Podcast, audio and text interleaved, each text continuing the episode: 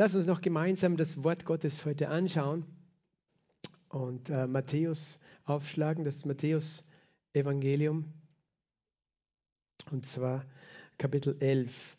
Und ich lese mal einen Vers, oder ja, eigentlich die letzten drei Verse, aber einen zusammenhängenden Satz. In Matthäus 11, 28 bis 30.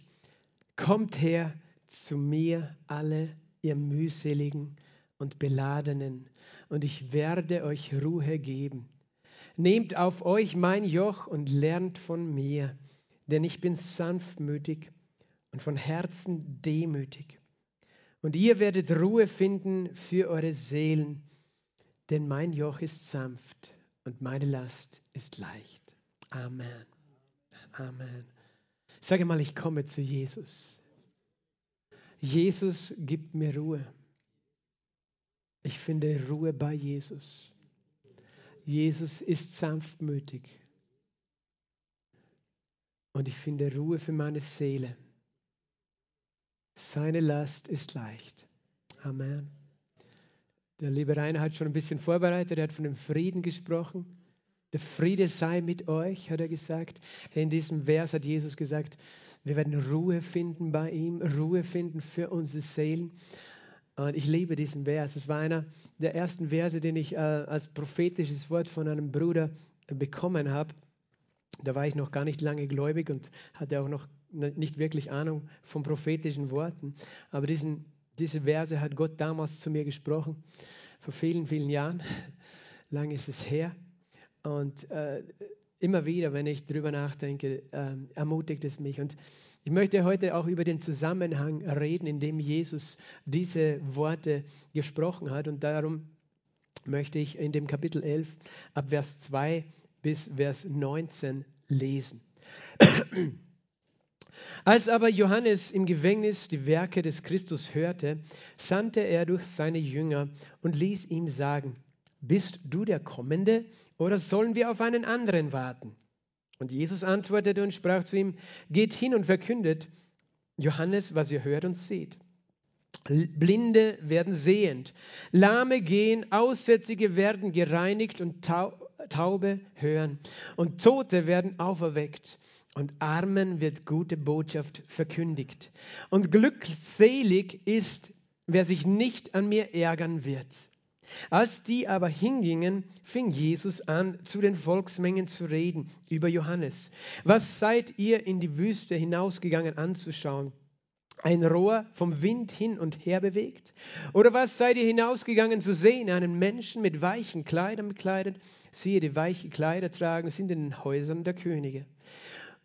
Oder was seid ihr hinausgegangen zu sehen? Einen Propheten? Ja, sage ich euch, und mehr als einen Propheten. Dieser ist es, von dem geschrieben steht, siehe, ich sende meinen Boten vor deinem Angesicht her, der deinen Weg vor dir bereiten wird. Wahrlich, ich sage euch, unter den von Frauen geborenen ist kein größerer aufgestanden als Johannes der Täufer. Der kleinste aber im Reich der Himmel ist größer als er. Aber von den Tagen Johannes des Täufers an bis jetzt wird dem Reich der Himmel Gewalt angetan und Gewalttuende reißen es an sich. Denn alle Propheten und das Gesetz haben geweissagt bis auf Johannes. Und wenn ihr es annehmen wollt, es, er ist Elia, der kommen soll. Wer Ohren hat, der höre. Mit wem aber soll ich dieses Geschlecht vergleichen? Es ist Kindern gleich, die auf den Märkten sitzen und den anderen zurufen und sagen, wir haben euch gepfiffen und ihr habt nicht getanzt. Wir haben Klagelieder gesungen und ihr habt nicht gewehklagt. Denn Johannes ist gekommen, der weder aß noch trank. Und sie sagen, er hat einen Dämon. Der Sohn des Menschen ist gekommen, der isst und trinkt. Und sie sagen, siehe ein Fresser und Weinsäufer, ein Freund der Zöllner und Sünder. Und die Weisheit ist gerechtfertigt worden aus ihren Werken. Vater, wir danken dir für dein Wort und wir danken dir, dass dein Wort mächtig ist, dass dein Wort heilig ist, dass dein Wort uns immer wieder mit Leben ernährt, mit Kraft stärkt, dass dein Geist und dein Wort eins sind und dein Geist, der Heilige Geist heute der Lehrer ist, der uns das Wort eröffnet. Und so danken wir dir, Herr, dass dein Wort uns weiter und weiter verwandelt in dasselbe Bild von Jesus Christus, von Herrlichkeit zu Herrlichkeit. In Jesu Christi Namen habe ich gebetet. Amen. Amen. Halleluja. Hier lesen wir zuerst von Johannes dem Täufer. Ich habe am Sonntag auch über diesen Johannes gesprochen, von dem wir wissen, dass er der war, der Jesus angekündigt hat, der ihm die Bühne bereitet hat, der sozusagen der Moderator war für ihn und gesagt hat, jetzt kommt Jesus, er kommt auf die Bühne, er ist der Messias, er ist der Erlöser, er ist der Retter. Er hat ihn angekündigt und hat gesagt, ich bin nicht würdig, seine Fuß, äh, Füße, also die Sandalen aufzumachen von seinen Füßen, äh, so mächtig ist. Er hat gewusst, wer er, er ist und er hat gewusst, wer kommen würde. Er, er hat in Jesaja Kapitel 40 wurde prophezeit, er, er ist die Stimme eines Rufenden in der Wüste die Stimme eines Rufenden in der Wüste und er fand sich selbst in der Bibel, er fand sich selbst in den Worten Jesajas. Das hat mich immer wieder fasziniert. Weißt du, dass dieser Mann Johannes, sie haben ihn ja gefragt, wer bist du? Bist du Elia? Er hat gesagt, ich bin es nicht. Ich werde das dann noch klären, weil Jesus sagt hier, er ist Elia. Ähm, aber Johannes hat gesagt, ich bin es nicht. Er hat gesagt, ich bin die Stimme eines Rufenden in der Wüste. Und er fand sich selbst in der Schrift. Er fand sich in diesem Buch drinnen. Hast du dich auch schon mal gefunden in der Bibel? Weißt du, das ist ein Buch, wo du dich auch finden kannst. Du kannst dich finden und wir alle können uns da drinnen finden als die Erlösten, als die Geliebten, als die Geretteten, Gehalten, angenommen. Johannes konnte sich aber ganz spezifisch finden. Da war tatsächlich Verse, die nur für ihn bereitet waren. In äh, Jesaja 40 ist auch eine faszinierende Sache übrigens, das Buch Jesaja. Das Buch Jesaja hat 66 Kapitel.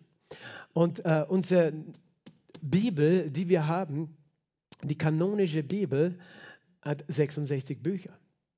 Und im Buch Jesaja gibt es 39 Kapitel und da geht es viel über Gericht. Und sie repräsentieren das Alte Testament, wo es auch um Gesetz und Gericht geht. Und dann kommt das 40. Kapitel und der Erlöser wird angekündigt. Und, und, äh, Johannes, der den Erlöser ankündigt. Wir wissen, Jesaja hat ihn auch schon vorher angekündigt, aber es ist interessant, genau beim 40. Kapitel und genauso äh, 39 Bücher des Alten Testamentes, die enden, dann beginnt das 40. Buch, das jetzt das im Neuen Testament, das Buch Matthäus ist. Und es gibt 27 Bücher im Neuen Testament, die uns von neuem Bund berichten, weißt du. Warum ich das sage, ist einfach nur, weil die Bibel ist perfekt. Niemand konnte sich das vorher ausdenken. Manche Menschen glauben, das ist ein Buch, das Menschen geschrieben haben. Aber allein diese, äh, diese, diese prophetische Parallele von den 66 Büchern Jesajas und den 66 Büchern der Bibel ähm, beweist uns, dass Gott seine Hand im Spiel hatte, als dieses Buch geschrieben wurde. Halleluja. Und er hat über äh, Johannes prophezeit und gesagt, da wird einer vor mir in der Wüste unten rufen und wird sagen, bereitet den Weg des Herrn, macht alles gerade. Und dieser Johannes hatte eben das Verständnis, dass der gesalbte König kommen würde. Er wusste, weißt du, David würde einen Sohn haben, der König David, einen Nachkommen, der auf dem Thron sitzen würde. Und er wusste genauso wie Samuel, der Prophet, den König David gesalbt hat, um ihn einzusetzen, so würde ein Gesalbter kommen. Und Johannes war in dem Fall der Prophet, aber die Salbung kam diesmal direkt vom Himmel, weil, weil er musste keinen Ölkrug über äh, Jesus gießen, als Jesus bei Johannes war, sondern der Heilige Geist kam direkt aus dem Himmel auf Jesus. Aber er hatte eine Vorstellung von dem, was dann passieren würde. Er hat ja auch den Menschen gesagt, meint ihr, ihr könnt dem kommenden Gericht entfliehen, dem kommenden Zorn? Er hat eigentlich gewartet, dass Jesus, so wie der König David, der gekommen ist, dass Jesus kommen würde und zuerst einmal wirklich äh, alle, die gegen Gott sind, die gegen ihn sind, äh, vernichten würde. Und damals waren ja böse Zeiten, weil da gab es zuerst einmal ein böses römisches Reich, das dieses Land Israel unterdrückt hat, besetzt hatte. Dieses äh, böse römische Reich, die hatten auch Könige eingesetzt, nämlich Herodes, das war ein Fremdherrscher. Herodes stammte nicht aus dem Volk der Juden. Er war ein Edomiter, äh, also von der Abstammung her, seine Vorfahren waren Edomiter und Araber, das waren die größten Feinde äh, Israels, weil die stammten von Ismael und Esau ab, die beiden. Aber das heißt, er hat einen, der, der, das Volk Israel, die Juden hasste, eingesetzt als, als König. Weißt du, Herodes war eben äh, nicht ein, ein jüdischer König. Und äh, noch dazu waren die Menschen sehr gottlos, auch die, die, die Pharisäer, die Hohepriester. Ähm, Sie, sie, waren lieblos. Das waren böse Zeiten. Und Johannes hat sich gedacht, wird, Jesus wird jetzt kommen. Und er, er, bereitet die Menschen noch vor, die, die umkehren. Aber dann, wenn Jesus kommt, dann wird er das Schwert nehmen, so wie König David, und äh, aufräumen, sozusagen. Und was ist passiert stattdessen? Stattdessen ist der liebe Johannes im Gefängnis gelandet. Eingesperrt von diesem bösen König namens Herodes der hat ein Problem mit Johannes. Warum? Weil Johannes hat es gewagt, seine Meinung zu äußern. Nicht nur seine Meinung. Äh, das Wort Gottes, die Wahrheit, er hat gesagt, es ist nicht recht, dass du die Frau deines Bruders hast. Ähm, er hat eben die Frau seines Bruders genommen. Das war ein spezieller Fall von Ehebruch, der da geschehen war.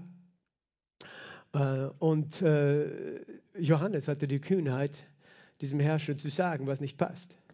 Weißt du, Herrscher und Regierende haben immer schon ein Problem gehabt, wenn jemand gesagt hat, das ist nicht recht. Das ist nicht recht. Und der ist im, im Gefängnis gelandet. Und weißt du, du musst dich immer hineinversetzen in diese Menschen damals. Johannes hat sich eigentlich gedacht, Jesus wird kommen und wird aufräumen, auch mit Herodes. Und stattdessen, dieser Herodes sperrt den Johannes ein. Und Jesus ist irgendwo in der Wüste inzwischen und fastet und betet. Und Johannes hat sich gedacht, hey, was ist da jetzt falsch gelaufen? Was ist da jetzt falsch gelaufen? Ich habe eine Vorstellung gehabt von diesem Jesus, dem Sohn Gottes, der kommt und dann Gericht bringt und dann alles in Ordnung bringt. Und jetzt sitze ich hier im Gefängnis. Ist dir auch schon mal so gegangen? Dass du eine Vorstellung hattest von dem, was es bedeutet, an Gott zu glauben, Jesus zu glauben, was dann das Ergebnis sein würde, wie alles werden würde. Aber dann ist alles ganz anders gekommen.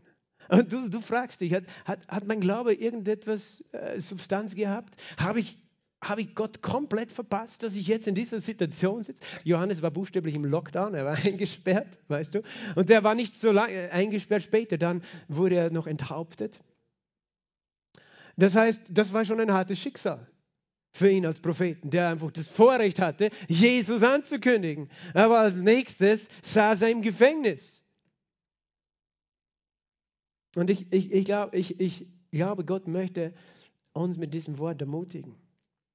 Weil Johannes war in einer Situation, wo er wirklich nicht mehr klar verstanden hat, was passiert mit mir, was passiert um mich herum. Wo ist Gott, an den ich glaube, dem ich diene, für den ich sozusagen bereit war, alles zu geben. Und jetzt sitze ich im Gefängnis. Und jetzt äh, sehe ich nicht das, was ich mir gewünscht habe zu sehen, was ich geglaubt habe, dass ich sehen würde. Weißt du, Johannes war enttäuscht. Er war tatsächlich enttäuscht, weil er hatte auch sich getäuscht. Du kannst nur enttäuscht sein, wenn du dich täuscht. Johannes hatte sich getäuscht darüber, was das erste Kommen Christi bedeuten würde. Dass nämlich das erste Kommen Christi nicht zum Gericht war obwohl Jesus noch immer genannt wird, der Richter der ganzen Erde, das erste Kommen Christi war nicht zum Gericht. Und weißt du, dann sitzt Johannes im Gefängnis und Johannes hatte ja auch viele Jünger gesammelt, viele Nachfolger, die er gelehrt hat, äh, die auch gelernt haben, asketisch zu leben. Er hatte auch sehr asketisch gelebt. Das heißt, er hat wie wir haben gelesen, der weder isst noch trinkt, der hat viel gefastet. Die Jünger des Johannes heißt fasten oft. Sie, sie haben versucht, ähm, sozusagen den Leib zu kasteien, ein heiliges Leben zu leben, ja nicht irgendwie sich zu verunreinigen in der Welt, ähm, äh, sondern ganz auf Gott ausgerichtet zu sein. Und dann heißt es eben, als Johannes im Gefängnis die Werke des Christus hörte, also von Jesus hörte. Jesus. Jesus ist unterwegs. Er isst und trinkt. Wo? Mit den Sündern. Er geht in die Häuser der Zöllner, in die Häuser der Prostituierten und, und hat Gemeinschaft mit denen. Und dann hört er auch von diesen Dingen, von diesen Wundern und von, von diesen Berichten. Und, und er denkt sich, hey, ich glaube, ich habe völlig versagt. Ich habe ich habe da angekündigt, Jesus, der Messias, das Lamm Gottes, das die Sünden der Welt hinwegnimmt, der kommen wird mit Zorn und Gericht und alle Feinde Israels aus dem Land vertreiben würde und alle Gottlosen auch, äh, sodass wir endlich wieder Frieden haben mit diesem Land. Er hat irdisch auch gedacht. Stattdessen höre ich, der, der geht zu Leuten, die, die gar nichts verdient haben, dass man ihnen hilft, weil sie haben eh immer nur in Sünde gelebt. Die Zöllner, die Sünder. Und die ganzen Volksmengen zieht er an und er hat Gemeinschaft mit ihnen und dann heilt er sie sogar noch.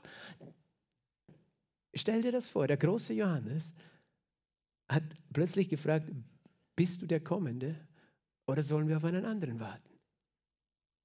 Bist du der Kommende? Bist du wirklich der Messias? Das, war, das nenne ich eine Glaubenskrise. Aber eine massive Glaubenskrise war es, die Johannes hatte, als er in den Problemen saß und uns sagen, kannst du gehen, wenn wir in unseren Problemen sitzen und auf einmal komplett die Perspektive verlieren. Warum sitzen wir in diesen Problemen? Was habe ich falsch gemacht? Was, was hätte ich besser tun sollen? Ist es eine Strafe Gottes dafür, dass ich, äh, dass ich irgendwie nicht genug war für ihn, nicht genug getan habe für ihn? Möchte er mich damit lehren, noch heiliger zu werden? Und äh, Johannes, wie gesagt, er hatte, er hatte kein Problem, direkt den Herrschern ins Gesicht zu sagen, was sie falsch machen. Aber er, er hatte doch dieses Erlebnis, als er Jesus vorgestellt hat und gesagt hat, bist du der Kommende? Aber das, was er dann erlebte, und das passte nicht mit seiner Vorstellung zusammen, verstehst du? Mit seiner, äh, wie er geprägt war als Jude zu glauben, der primär einen Gott des Gesetzes und des Gerichtes kannte. Es passte nicht ganz zusammen äh, mit seinem Denken. Und deswegen war er verwirrt. Und das ist schon ein kleiner Hinweis für uns. Wenn du eine Glaubenskrise hast, dann hat das meistens damit zu tun, dass etwas in deinem Glauben äh, auf falschem Grund gebaut ist. Dass etwas, wo, wofür du dich ausstreckst, nicht, dass es falsch ist, weißt du, es ist auch richtig gewesen, dass Jesus der Messias sein wird, der Gericht bringen wird. Aber das tut er erst am Ende. Und äh, nur hat er eine falsche Vorstellung. Und wenn wir eine falsche Vorstellung haben, dann werden wir auch enttäuscht. Wenn wir eine falsche Vorstellung haben. Weil, weißt du, ich weiß, dass Jesus für uns ist. Ich weiß, dass er will, dass es uns immer gut geht. Er ist vollkommen gut. Er sagt es in seinem Wort. Geliebter, ich wünsche dir, dass es dir in allem wohlgeht und dass du gesund bist, wie es deiner Seele wohlgeht. Das ist sein absoluter Wille. Aber nicht immer erlebe ich das. Nicht immer erlebst du das. Und das ist der Moment, wo wir diese Frage stellen. Was habe ich falsch gemacht? Wo habe ich Gott verpasst? Bestraft Gott mich? Wo, ist der Glaube überhaupt etwas wert? Bringt es was, an Gott zu glauben? Hat sich vielleicht Johannes auch gedacht. Und schon gar nicht an bringt es an Jesus. Bist du der kommende Jesus? Und seine Jünger eben, die kamen zu ihm zum Gefängnis, ich nehme mal an, ihm auch zu essen zu bringen, weil ein Gefangener konnte dort nur leben, wenn ihm auch was zu essen gebracht wurde, weil der König hat nicht das Essen bereitgestellt für die Gefangenen, sondern das waren die Verwandten, die mussten ins Gefängnis gehen täglich Nahrung zu bringen. Und äh, seine äh, Jünger, die kamen zu ihm und er hörte von diesen Werken und er fragt und sendet sie, bist du der Kommende oder sollen wir auf einen anderen warten? Und in Vers 4 heißt, Jesus antwortete und sprach. Und äh, Lukas fügt noch ein in seiner, seiner Überlieferung, in dieser Zeit, in dieser Stunde heilte Jesus viele Kranken. In der, in der Stunde, als die Jünger des Johannes zu Jesus kamen, heilte Jesus gerade. Und er antwortete und sprach, geht hin und verkündet Johannes was ihr hört und seht. Blinde werden sehend, Lahme gehen, Aussätzige werden gereinigt und Taube hören. Und Tote werden auferweckt. Und Amen wird gute Botschaft verkündigt. Und glückselig, wer sich nicht an mir ärgern wird. Glückselig, wer nicht wahnsinnig wird wegen mir, wer nicht verrückt wird wegen mir, wer nicht in Sünde geht, der, der, wer sich nicht gegen mich wendet, nur weil er etwas gerade nicht versteht. Glückselig. Aber seine Antwort, weißt du, ist eigentlich nicht explizit, weil sie fragen ja, bist du der Kommende oder sollen wir einen anderen warten? Sie hätte sagen können, ja oder nein. Ja, ich bin der Kommende. Nein, wir müssen nicht auf einen anderen warten. Hätte er ganz einfach antworten können und auch sagen können, ja Johannes, du, du hast nichts falsch gemacht, du hast mich angekündigt, jetzt bin ich da und es passt alles, alles gut Johannes. Hätte er machen können, oder? Eine einfache Antwort zu geben. Aber Jesus hatte etwas anderes im Sinn, weil Jesus kannte das Wort und er wusste, dass Johannes das Wort kennt. Und er hat Johannes hingeführt und ihn erinnert an das Wort, an das Wort, das er eben wohl kannte, aber noch nicht richtig verstanden hatte, noch nicht so ergriffen hatte in seiner Bedeutung, weil er war fokussiert auf das Gericht, das kommen würde. Aber Jesus hat ihn auf etwas anderes hingewiesen. Er hat ihn auf eine Prophetie Jesajas hingewiesen in Jesaja Kapitel 35. Und ich lese sie euch vor, den ersten Teil, die ersten sechs, sieben Verse. Oder sechs Verse sind es. Freuen Freuen werden sich die Wüste und das dürre Land. Frohlocken wird die Steppe und aufblühen wie eine Narzisse. Sie wird in voller Blüte stehen. Frohlocken, ja frohlockend und jubelnd. Die Herrlichkeit des Libanon ist ihr gegeben. Die Pracht von Karmel und Sharon. Sehen werden sie die Herrlichkeit des Herrn. Die Pracht unseres Gottes stärkt die schlaffen Hände, festigt die wankenden Knie. Sagt zu denen, die ein ängstliches Herz haben, seid stark, fürchtet euch nicht. Siehe, da ist euer Gott. Rache kommt, die Vergeltung Gottes. Er selbst kommt und wird euch retten. Dann werden die Augen der Blinden aufgetan und die Ohren der Tauben geöffnet. Dann wird der Lahme springen wie ein Hirsch und jauchzen wird die Zunge des Stummen. Denn in der Wüste brechen Wasser hervor und Bäche in der Steppe. Halleluja. Was für eine mächtige Prophetie. Und diese Prophetie ist eine sogenannte messianische Prophetie, eine Prophetie, die sich auf den Messias von Israel, auf den Gesalbten, auf den, äh, den Kommenden bezogen hat, ganz klar. Und Jesus wusste das, aber er musste Johannes darauf hinweisen. Und er hat ihm nicht eine einfache Antwort gegeben und gesagt, ich bin es, ja, passt alles, weil dann wäre der Glaube noch nicht fest gewesen von Johannes. Ja, nur weil Jesus sagt, er ist es vielleicht, vielleicht meint er das nur, aber er lügt mich an oder er bildet sich was ein, wer zu sein. Aber Jesus sagt, hey Johannes, erinnerst du dich nicht, was Jesaja gesagt hat? Wenn ich komme, wird sich die Wüste freuen, wird die Einöde blühen, da werden die Augen der Blinden aufgetan die Ohren der, Tören, der, der, die Ohren der Tauben geöffnet, die Zunge des Stummen jubelt, der Lahme wird springen wie ein Hirsch.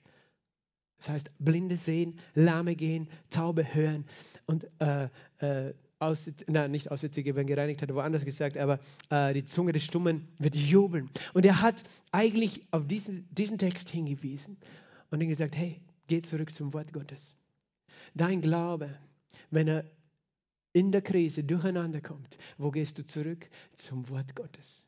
Du kannst jetzt nicht in diesem Moment in deiner Erfahrung, in den Umständen überlegen, was ist jetzt die Wahrheit, weil die Umstände, die können dich wahnsinnig machen, weißt du? Die können dich verwirren, was du siehst, was du hörst manchmal von außen, aber auch in dir selbst, deine Gefühle, deine Gedanken, die Selbstanklage, die Selbstzweifel vielleicht, äh, die Ängste, all, all das, das kann dich total aus der Bahn hauen. Manchmal, weil, weil, einfach so ein Druck da ist. Aber wo gehst du hin? Jesus hat, gesagt, hat, nicht gesagt, hat ihm nicht eine einfache Antwort gegeben, sondern gesagt, geh zurück zum Wort. Und sehe, dass ich dort angekündigt wurde, nicht zuerst als ein Richter, sondern als der, der kommt, um zu retten, zu heilen, zu befreien. Dass die Lahmen gehen, die Tauben hören, die Blinden sehen und die Stummen jubeln würden. Halleluja. Er ist gekommen, um zu heilen. Er ist gekommen, um Gutes zu tun. Er ist gekommen, um Wunder zu tun. Und Johannes konnte das noch nicht einordnen, weil er war so fokussiert. Weißt du, er war vielleicht auch richtig sauer und wütend auf Herodes sowieso. Aber auf all die Sünder, die er so vor Augen sah, die das Land zerstörten, weil die, weißt du, das, das, das ist das eine, dass wir wissen, ja, Gott liebt alle Menschen und wir lieben auch die Sünder, weißt du. Aber wenn Sünder das Land zerstören, so wie eben die Hohepriester, die Schriftgelehrten, die das Land in die Hände der Römer gegeben haben, mit denen zusammengearbeitet haben und, und das Volk unterdrückt haben, das ist nicht so einfach zu sagen, wir lieben sie. Verstehst du? Wir lieben sie alle, die uns unterdrücken, die uns quälen, die uns einfach berauben und so weiter. Und du kannst diese Liebe auch nicht in dir selbst haben, wenn du ehrlich bist. Wenn du sagst, ja, ich kann alle Menschen lieben aus mir selbst, ja, dann schön, bist du heilig. Ich bin es leider nicht so wie du, in mir selbst. Aber wenn ich seine Liebe empfange, Johannes hatte diese Liebe noch nicht empfangen, er war noch nicht neu geboren. Er, er, liebte Gott und er liebte die Menschen auf diese Art, wie, wie, wie man sie liebt. Aber er hasste die Sünde und alles Böse und er wollte, dass da Gericht kommt. Aber dann kommt Jesus. Wenn wir so fokussiert sind, weißt du, auf unsere äh, Frustration, auf unsere Enttäuschung, dann verpassen wir, wer Jesus ist. Wenn wir so fokussiert sind, weißt du, wenn wir, wir, können sehr enttäuscht sein von Menschen, oder? Jeder von uns. Und wenn wir, wenn wir, wenn wir uns da verbeißen, weißt du, in unsere Enttäuschungen, in die Verletzungen, aber auch unsere Enttäuschung vielleicht Gott gegenüber, ah, ich, ich wollte, dass er mich heilt, ich bin noch immer nicht geheilt. Weißt du, wenn wir da uns verbeißen in unsere Frustrationen, verpassen wir sein Wesen, wer er wirklich ist. Aber sein Wesen ändert sich nicht, nur weil sich deine Umstände ändern oder deine Gefühle. Und, und damit du dich erinnerst an wer er ist, gibt er dir das Wort. Weil der Glaube hat im Sturm nur diesen einen festen Grund, das Wort Gottes das Wort Gottes. Darum lesen wir es, darum predigen wir es, darum nehmen wir Zeit darüber zu reden, weil das ist das Fundament. Und selbst ein Mann wie Johannes, und Johannes kannte auch die Schriften von Kind auf, er wuchs in der Einöde auf. Höchstwahrscheinlich nimmt man bei den Essenern, die eine sehr, sehr strenge jüdische Sekte war, die, die, die versucht haben, auch möglichst heilig und asketisch zu leben, viel gearbeitet haben, aber auch viel das Wort Gottes studiert haben. Johannes kannte das Wort, verstehst du? Aber es gibt Situationen, wo dich dann doch wieder jemand erinnern muss, weil deine Gefühle so mit dir durchgehen, dass du alles andere vergisst. Und du zweifelst sogar, ist Jesus wirklich Gott? Ist er wirklich der Messias? Und Jesus sagt nicht, ja, ich bin es, sondern er sagt, das ist das Wort und das passiert gerade jetzt. Die Lahmen gehen. So hat er geantwortet. Blinde werden sehend. Lahme gehen, Aussätzige werden gereinigt. Taube hören und Tote werden auferweckt. Und glücklich, wenn du dich nicht ärgerst, lieber Johannes. Wenn du nicht wütend bist, dass ich mich um diese armen Könige kümmere, obwohl sie so gottlos gelebt haben. Das ist ein Unterschied, weißt du? Wenn ein armer gottlos lebt, hat das nicht so viel Einfluss, wie ein reicher gottlos lebt, der Macht hat, alle zu unterdrücken. Der Arme, der ganz unten ist, kann nicht mehr, kann niemand unterdrücken, aber er lebt auch in Sünde, verstehst du? Aber es hat eine andere Auswirkung. Aber diese Menschen, um die, die kamen ja zu Jesus, sie kamen zu ihm und er heilte sie alle. Er half ihnen alle. Und Johannes hat es nicht einordnen können, er hat sich darüber geärgert. Weißt du, wenn wir das Evangelium der Gnade predigen, werden sich immer Menschen ärgern darüber. Weil sie sagen, aber du musst den Leuten sagen, wie man richtig lebt und dass sie endlich heilig leben sollen für Gott. Er redet immer von der Liebe und der Gnade. Weißt, manche Menschen werden wütend, die ärgern sich daran. Warum? Weil unser Blick falsch ist. Weil unsere Perspektive falsch ist. Weil wir einen Filter haben. Und Johannes hatte auch einen Filter. Und Jesus war ihm nicht böse, weißt du. Er hat ihm nur dieses Wort gegeben. Er hat gesagt, lies Jesaja 35. lies nochmal nach. Meditiere drüber. Und du wirst erkennen, dass du dich nicht geirrt hast, lieber Johannes. Und dann geht es weiter, als sie aber hingingen, fing Jesus an, zu den Volksmengen zu reden. Das ist interessant. Er lässt sie zuerst nach Hause gehen, die Jünger des Johannes, und dann fängt an, Johannes zu loben. Er hätte ja gleich Johannes loben können, vor allen Leuten und auch vor seinen Jüngern. Dass die Jünger gekommen wären und gesagt haben, ja, oh, Jesus spricht so gut von dir, lieber Johannes. Die haben das gar nicht mehr gehört. Weil Jesus wollte nicht, dass der Glaube von Johannes auf seinen Gefühlen gegründet ist, sondern auf dem Wort Gottes.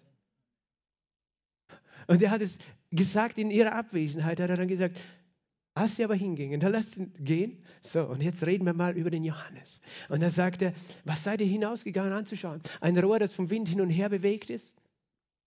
Irgendeinen Menschen, der da irgendein Spektakel macht, sozusagen. Manche Menschen kommen einfach irgendwo nur hin, wo irgendein Spektakel ist wo da irgendjemand im Wind weht sozusagen, vielleicht übernatürliche Kräfte hat oder sowas. Seid ihr deswegen rausgekommen? Nein, das war nicht der Grund, weil Johannes war nicht so einer. Oder seid ihr rausgegangen, um jemanden zu sehen mit weichen Kleidern?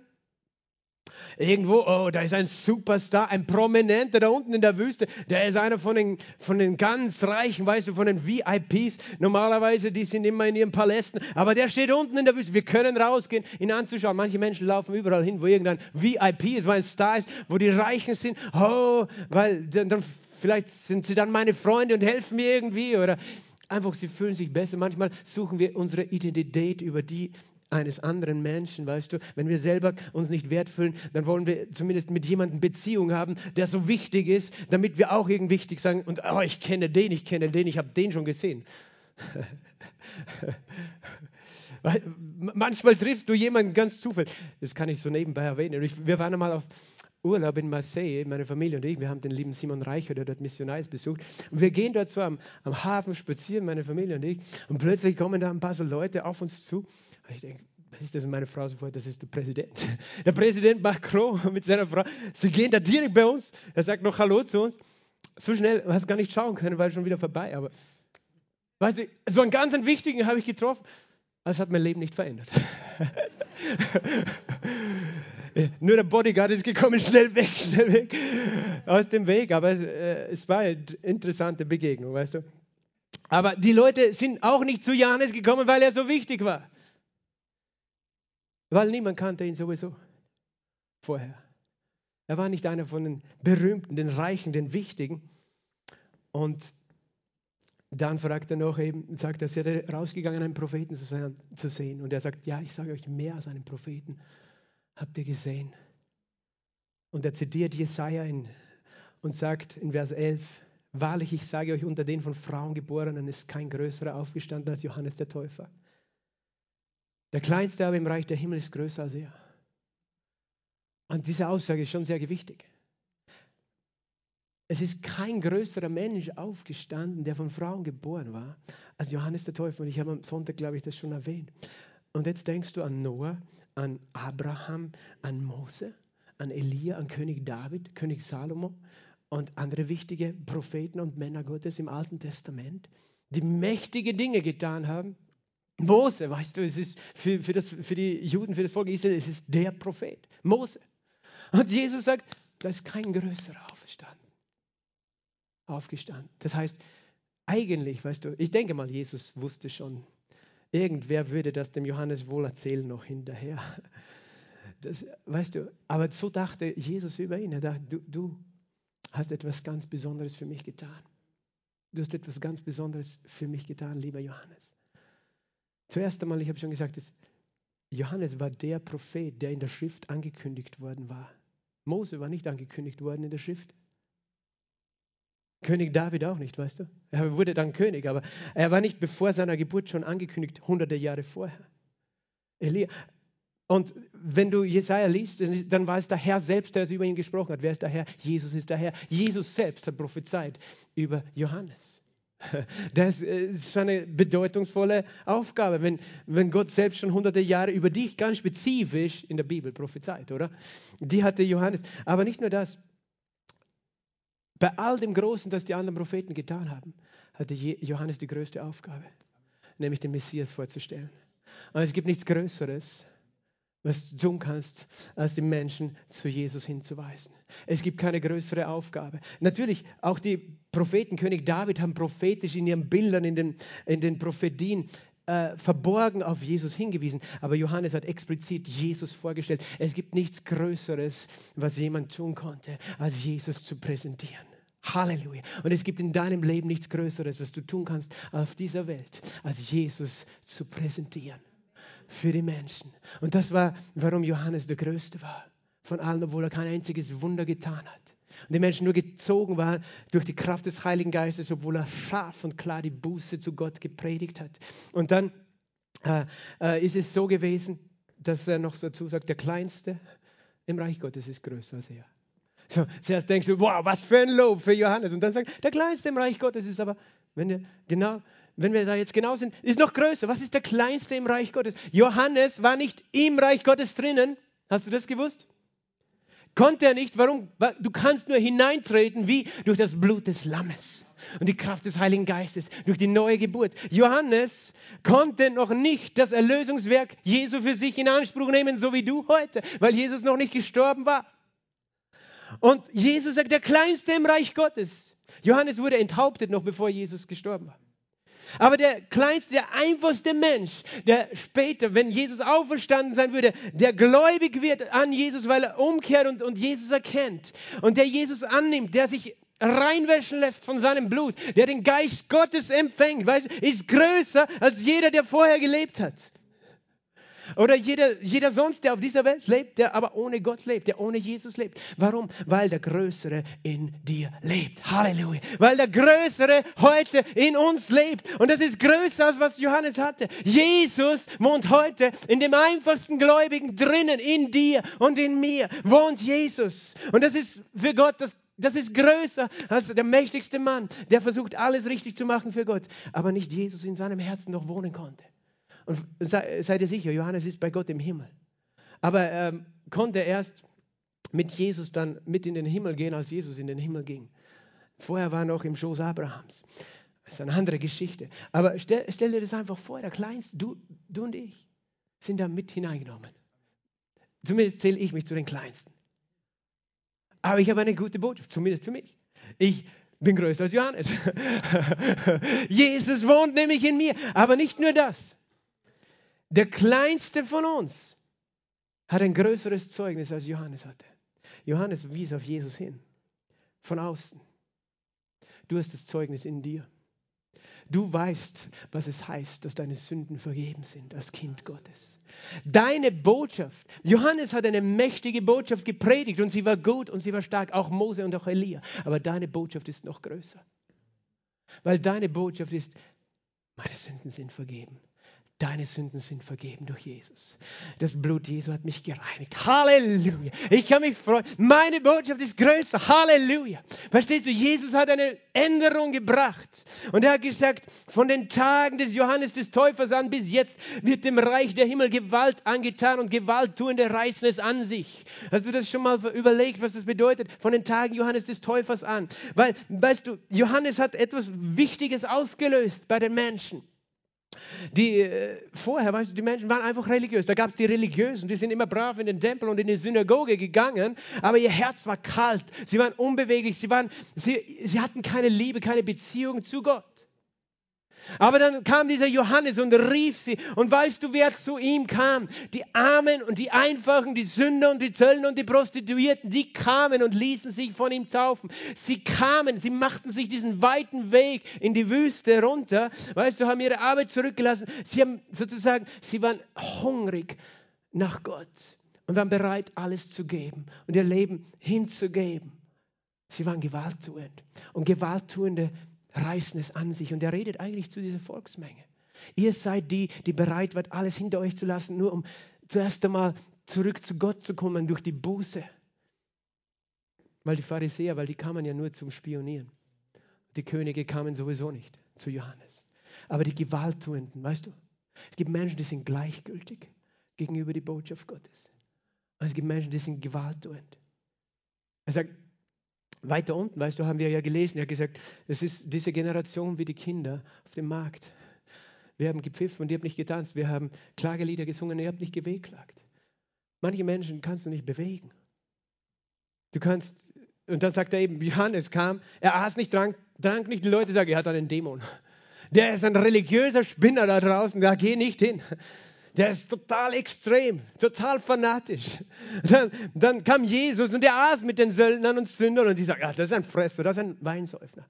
Weißt du, manche Menschen werden weder bewegt durch die Drohung des Gesetzes noch die Ermutigung, weder durch die, die Gerichte im Alten Testament noch durch die Heilungen im Neuen Testament. Oder durch, äh, ja, sei es durch Angst oder durch Vernunft. Manche Menschen sind hart geworden. Das ist das, was Jesus leid tut, weil das sind die Menschen, die sind nicht beweglich. Die sitzen einfach nur, lassen sich nicht mehr von Gott bewegen. Und darum hat er vorher gesagt, wer Ohren hat, der höre. Könnt ihr hören meine Botschaft? Seid ihr beweglich, bewegbar von meinem Geist? Seid ihr nicht so wie diese Pharisäer, die gesagt haben, ja, der eine ist ein Dämon, hat einen Dämon, der andere ist ein Fresser, ein Weinsäufer. Die waren von nichts zu bewegen. Und ich sage, Gott, bewahre mich davor, dass ich unbeweglich wäre ich möchte von dir bewegt sein. Und die Volksmengen, die waren beweglich. Und dann sagt er noch, denn alle Propheten das Gesetz haben geweissagt, bis auf Johannes. Alle Propheten und das Gesetz haben geweissagt bis zu Johannes. Und Jesus sagt, so jetzt mit Johannes ist, hat etwas Neues begonnen, bis zu Johannes. Lukas 16, 16 hat Jesus es so gesagt, das Gesetz und die Propheten geht bis zu Johannes. Von da an wird was? Die gute Botschaft verkündigt.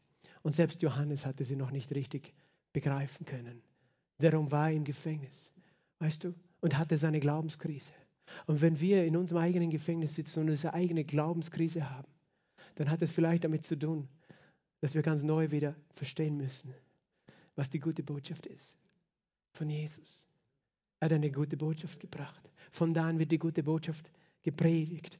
Er hat gesagt, im Johannes haben wir es gelesen am Sonntag, das Gesetz wurde durch Mose gegeben, die Gnade und die Wahrheit ist durch Jesus Christus geworden. Und darum, die, die Pharisäer, die haben nicht reagiert auf die Botschaft, weder von Johannes noch auf die Botschaft von Jesus. Aber Jesus hat sie gelobt. Er hat diese einfachen Menschen gelobt. Er hat in Matthäus 21 hat er über sie gesagt, in Matthäus 21, Vers äh, 31 und 32, Jesus spricht zu ihnen, wahrlich, ich sage euch, dass die Zöllner und die Huren euch vorangehen in das Reich Gottes. Denn Johannes kam zu euch im Weg der Gerechtigkeit und ihr glaubtet ihm nicht. Die Zöllner aber und die Huren glaubten ihm. Euch aber, als ihr saht, gereute es auch danach nicht, dass ihr ihm geglaubt hättet. Siehst du, diese, diese, dieses Joch des Gesetzes, diese Religion, diese gesetzliche Religion, die die Juden für sich praktiziert haben, hatte nicht die Kraft, diese einfachen Menschen zu bewegen, diese Volksmengen zu mobilisieren, diese Sünder zur Umkehr zu rufen. Aber die Hoffnung, frei zu werden von diesem Joch. Und diese Hoffnung hat Johannes schon gesehen, weil er hat gesagt, lasst euch abwaschen von euren Sünden durch die Taufe. Diese Hoffnung, frei zu werden von dieser Last, hat die Menschen angezogen. Und Jesus hat das alles gesprochen, letztlich auch um Johannes zu trösten. Und er wollte nicht nur Johannes trösten, er will uns heute trösten. Er will uns heute trösten, die wir auch unsere Glaubenskrisen haben. Und manchmal genau in diesen, weißt du, in Glaubenskrisen, in, in schwierigen Zeiten, da sind wir versucht, zurück zum Gesetz zu gehen. Weil da stellen wir die Frage, was habe ich falsch gemacht? Was muss ich machen, damit Gott mir hilft? Bestraft Gott mich vielleicht? Warum heilt er den und mich nicht? Warum heilt er den Sünder, aber ich bin doch so gut? Weißt du, das alles offenbart, dass wir zurückgegangen sind unter das Joch, unter die Last, unter die Last des Gesetzes. Aber Jesus ist gekommen, uns frei zu machen von dieser Last. Und selbst Johannes musste das erst lernen. Und er möchte uns heute erinnern, wenn du irgendwo in deinem Leben so herausgefordert bist, so unter Druck bist, so unter Stress bist.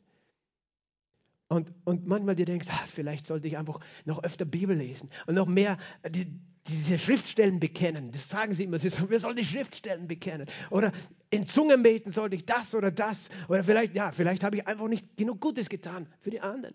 Oder nicht genug geholfen, war nicht lieb genug. Weißt du, wir, und wir bringen uns nicht weil wir, der Teufel bringt uns unter diese Last zurück. Und wir zweifeln an Gott, wir zweifeln an unserem Glauben. Ist mein Glaube etwas wert? Funktioniert mein Glaube? Ich springe zum Schluss vom Kapitel 11 in Vers 25 zu jener Zeit, also noch in dieser Situation, hat Jesus dann zu den Volksmengen noch gesprochen und gesagt, ich preise dich, Vater, Herr des Himmels und der Erde, dass du dies, diese Wahrheit das Evangelium, den Weisen und Verständigen verborgen hast und es den Unmündigen, den einfachen Menschen, die einfach ihr Herz aufmachen zum Glauben, geoffenbart hast. Ja, Vater, denn so war es wohl gefällig vor dir. Alles ist mir übergeben worden von meinem Vater und niemand erkennt den Sohn als nur der Vater, noch erkennt jemand den Vater als nur der Sohn. Und dem, den der Sohn ihn offenbaren will. Und auf einmal redet er von seinem Vater. Und er redet von seiner Beziehung zu seinem Vater. Und diese Beziehung ist ein Bild für den neuen Bund. Das kannten die Juden noch nicht so im alten Bund. Das kannte Johannes noch nicht so. Das ist, das ist diese Beziehung. Und er sagt, niemand erkennt den Sohn als nur der Vater. Der Vater hat eine Beziehung mit mir. Und er kennt mich. Und niemand erkennt den Sohn äh, als äh, den Vater als noch, nur der Sohn, den Sohn als der Vater. Weißt du, und ich habe darüber nachgedacht und ich hatte, ich hatte ein, ein Anschau, Anschauungsbeispiel auch, weißt du, was, wo Gott zu mir gesprochen hat. Und da komme ich dann schon zum Ende. Äh, mein lieber Sohn, unser Ältester, ist gerade in Spanien, der ist in, auf einem Auslandssemester und er hat eigentlich geplant, am 24. herzufliegen. Aber aufgrund dieser ganzen Umstände und der ganzen Situation war es am 24. nicht möglich für ihn zu fliegen. Und Weißt du, ganz ehrlich, zuerst, das eine war, ich war richtig sauer und wütend. Auf all diese Maßnahmen, verstehst du? Aber gleichzeitig, weißt du, ich war richtig traurig. Weil Weihnachten ist ein Fest der Familie. und wir sitzen da als ganze Familie. Und dann würde mein Sohn fehlen.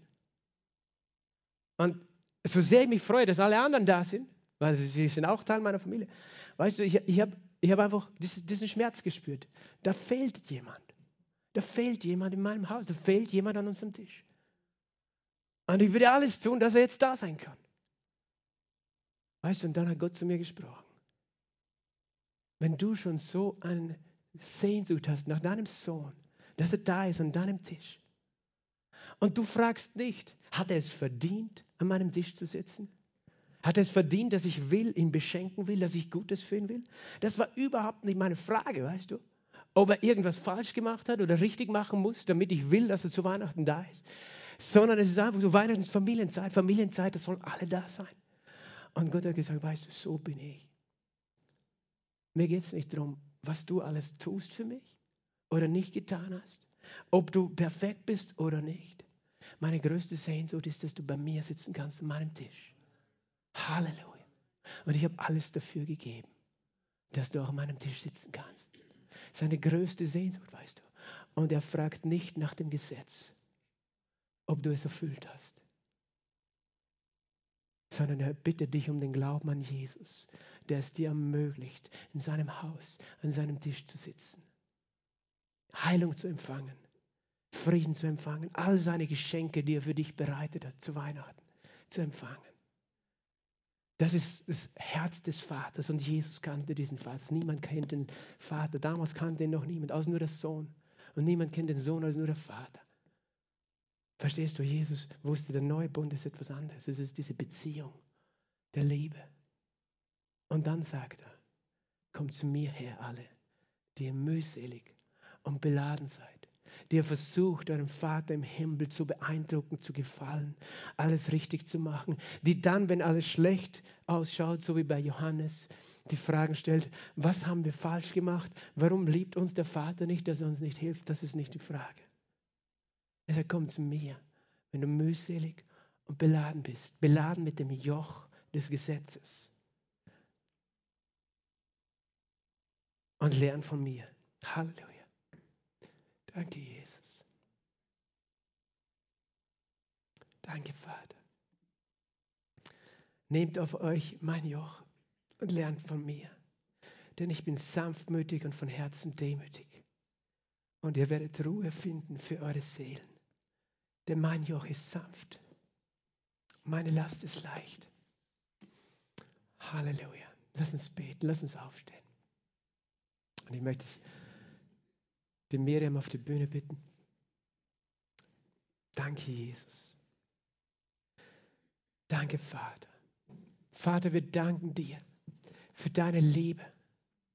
Vater, wir danken dir für deine Gegenwart, für deinen Heiligen Geist. Wir danken dir für dieses Vorrecht, in dein Haus zu kommen,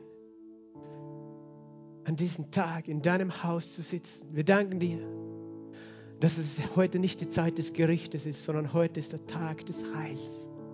Heute. Und solange es heute ist, heißt, wollen wir unser Herz nicht verhärten, wollen wir nicht unbeeindruckt bleiben von deiner Liebe, Herr, sondern wir wollen deine Liebe ganz neu empfangen. Denn du sagst, du willst uns Ruhe geben für unsere Seelen. Und du willst diese Ruhe heute schenken, Vater. Halleluja. Halleluja. Empfang jetzt, empfang seine Liebe. Empfang seine Gnade. Empfang seine Ruhe. Halleluja. Ich empfinde, dass der Herr zu Menschen spricht. Du bist weggegangen von Gott. Du bist weggegangen. Du bist gleichgültig geworden gegenüber Jesus, gegen seinem Namen, gegenüber seinem Wort. Du bist gleichgültig geworden. Das konnte dich nicht mehr beeindrucken. Denn du denkst oder dachtest, dass es ein Joch ist, im Glauben zu leben, ein Joch ist, eine Last ist, einfach religiös zu sein. Und du bist enttäuscht und verbittert, aber der Herr, er hat heute zu dir gesprochen und er ruft dich zurück zu ihm. Er ruft dich in sein Haus. Vielleicht hast du vor vielen Jahren einmal eine Entscheidung für Jesus getroffen. Vielleicht hast du das aber noch nie bewusst getan. Aber heute ist der Tag, wo du umkehren kannst zu ihm. Nicht, weil du Angst hast vor ihm, sondern weil du verstehst, dass er der Einzige ist, der deiner Seele Ruhe geben kann, der dir diesen Frieden geben kann, der dich so bedingungslos liebt, der dich einfach heilen möchte. Und wenn du das möchtest, dann hebe jetzt deine Hand zu ihm. Dann, wenn du sagst, ich möchte zurück zu Jesus, ich möchte, so wie, die, wie wir gelesen haben, die Gewalt tun, dringen hinein ins Reich Gottes. Ich möchte um jeden Preis mit diesem Jesus Gemeinschaft haben, der mich so liebt. Dann heb deine Hand zu ihm. Er hat sein Leben gegeben für dich. Und er zieht dich heute zu sich. Und dann sprich dieses einfache Gebet und ich lade uns alle ein, es zu sprechen. Sag, danke Jesus, dass du mich so sehr liebst. Danke für deine große Gnade. Danke für dein großes Erbarmen.